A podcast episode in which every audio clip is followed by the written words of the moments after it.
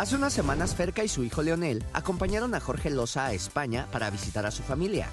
La actriz compartió cómo está de salud su suegra, quien enfrenta un proceso de cáncer. Fíjate que la vi bastante bien. Me encantó que, está mejorando poco a poco y verle los ojos cuando vio a su niño T, ¿no? No importa que sea de dos metros o tengan 40 años, está cañón y eso me va a suceder con mi hijo. Cuando, cuando lo vio fue muy feliz, ¿no? De tenerlo cerca. Jorge fue muy feliz de que estuviéramos con su familia, que hiciéramos este tour con la abuela, con los tíos y, y para él era importante que yo conociera a su familia y entonces ese viaje fue increíble para nosotros. Ferca también habló de Cristian Estrada, padre de su hijo, quien sigue ausente a pesar de que ya fue expulsado de un reality show. Papá, tu hijo no se hizo presente ahora que lo... no está presente desde hace mucho tiempo. Eso es lo padre, cuando yo les digo habla de incongruencias, pues ustedes mismos saben. Yo entiendo que ustedes a veces tienen que estar preguntando, pero ustedes mismos saben que hay una cantidad de incongruencias absolutas todo el tiempo. Entonces, como les digo, yo estoy contenta, Leonel está bien, Jorge- con Jorge estoy bien, venimos de España, iniciando el año trabajando.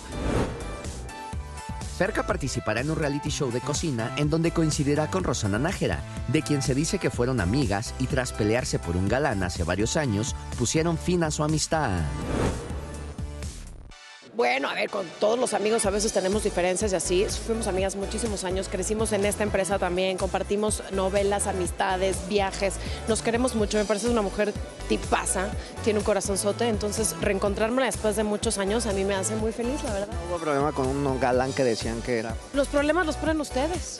Amigas ya no son. Compañeras vamos a hacer en este, en este nuevo proyecto. Soy Marco Mejía, la vida brilla más cuando sale el sol.